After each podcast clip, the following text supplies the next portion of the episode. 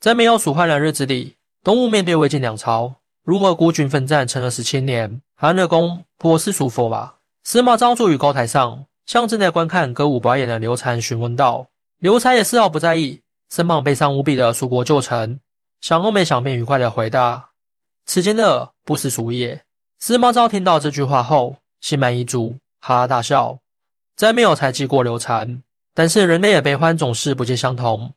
魏国这边歌舞升平，张东的孙武听说蜀国投降后，则是战战兢兢，苦不堪言。孙休估计已经在心中不知道骂了多少遍刘禅了。当初咱们说好了坚持孙刘联盟，搞三国鼎立，没到不顾脸面投降了曹贼，过起了衣食无忧的小生活。到底谁是鼠辈？骂归骂，气归气，怕归怕。即使蜀汉灭亡了，东吴也还是保留着一丝希望。就算不能成就大业。我们划江而治，和平共处也行的，所以他们便决定坚持到底。可能东吴也没想到，这一撑就是整整十七年，甚至这期间，魏国也已经被司马炎篡取，自己竟然稀里糊涂成为了三国中最后的幸存者。那么，在没有蜀汉的日子里，东吴面对魏晋两朝，到底是凭借什么做到了孤军奋战，还能保存政权十七年的成绩？究竟是上天眷顾，还是另有隐情？公元二百六十三年，随着诸葛瞻父子的以身殉国，代大郡从此畅通无阻，兵临成都城下。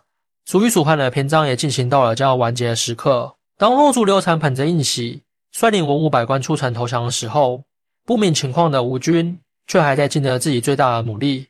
孙休是孙权第六个儿子，也是东吴政权的第三位皇帝，口碑和才能都说得过去，所以他十分明白维持孙刘联盟的重要性。在得知魏国起兵攻蜀后，孙休一边派名将丁奉进攻魏国寿春，迫使对方调兵支援，一面从水路进军，想要营救蜀汉。可是，即使吴军火急火燎，星夜兼程，终究还是比不上刘禅打开城门的速度。事已至此，计划只能中断。盟友拍屁股走人了，剩下自己一人该如何立足？面对如此艰难的局势，孙休顾不上愤怒，很快就理清了思路。当即命令援救蜀国的队伍继续向西进发。他想要趁着混乱的局面，从魏国手下多占点便宜，用主动出击缓解东吴可能即将面临的合围之势。蜀国已经没了，魏军还在远处，吴军便把目标定在了距离边界较近的永安。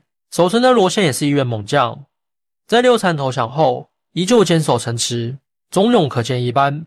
在听说吴军派兵前来后，罗宪很快就判断出。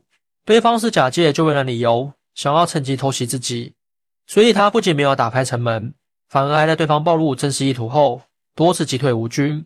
不久之后，魏将的爱、中魏等人和朝廷之间爆发了不小的矛盾和冲突，内乱的发生，一时间让曹魏丧失了对东吴的兴趣和精力。孙休就找准机会，向永安派了更多的士兵，想要趁机一鼓作气占据蜀国故土。吴县见状，心中怒火骤起，他和身边的人说。东吴整天大声喊着孙刘联盟，却始终在做破坏孙刘联盟的事。咱们国家蒙难的时候，他不奋力相救，反而想趁机占便宜。我宁愿追随皇上去投降魏国，不能让东吴鼠辈得逞。举世罗宪就向司马昭送上了降表，司马昭也很够意思，很快就派将军胡烈领兵前去解围。在两部的合力夹击下，吴军只能无功而返。随着部队的撤回。年近三十岁的孙休却带着满怀的壮志离开了人世。因为英年早逝，太子还小，不能理事，所以全城濮阳信和张布就拥立了孙和孙权第三子的长子孙浩为帝。孙浩刚上任的时候，一副明君圣主的模样，不仅下令开仓放粮，安抚救济百姓，还精简宫中的人员，节省开支，澄清吏治。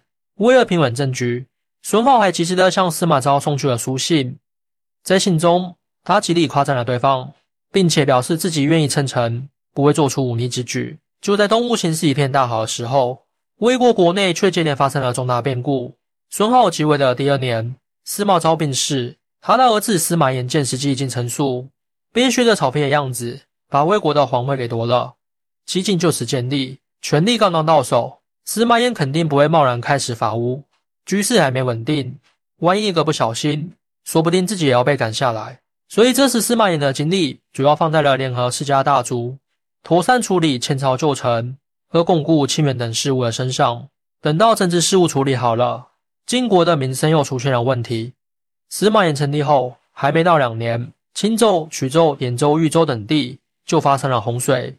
紧急救灾就花费了很多财力物力，但让所有人都没想到的是，不久前还十分讨厌的水，又即将成为最翘首以盼的东西。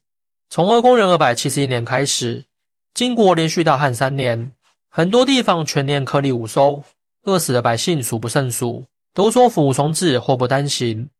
如果只有内忧也就罢了。巧的是，外患也来了。因为天灾所过，北边的少数民族逐渐产生了不满和怨言。按说这也正常，毕竟你没让人家吃饱饭，好好安抚、寻求理解，也就能平息下去。但是时任秦州刺史的胡烈一直就看不惯胡人，他偏要采用暴力镇压的手段，拳头一出手，就引来了鲜卑等部落情绪的极大反弹。他们瞬间联合起来，举起了反晋的大旗。挑起争端容易，平复难。晋国花了整整九年的时间，才完全平定了叛乱。那么与之相对应的，就是伐吴的计划也随着延后了数年。凭借长江天险和外乱内安的局面，东吴有幸获得了喘息存续的机会。本来晋国的不平静，应该是东吴发奋的最好时机。但是曾经众人眼中的好学生孙浩，却在一声声称赞中，渐渐迷失了自己。他在继位的两三年后，就开始大兴土木。建造宫殿，沉醉美色，极尽享乐。在取得了几次小战争的胜利后，孙浩的虚荣心得到了更大的满足，他变得更加好大喜功，暴虐无常，不仅会做出许多不合时宜的决策，还经常向提出相反意见的大臣痛下杀手。就这样，东吴因为对手的无暇顾及，苟且偷生了十七年。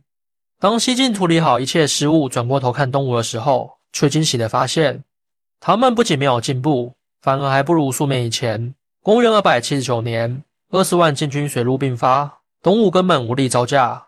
一年后，孙浩投降，吴国灭亡。欢迎大家一起来讨论。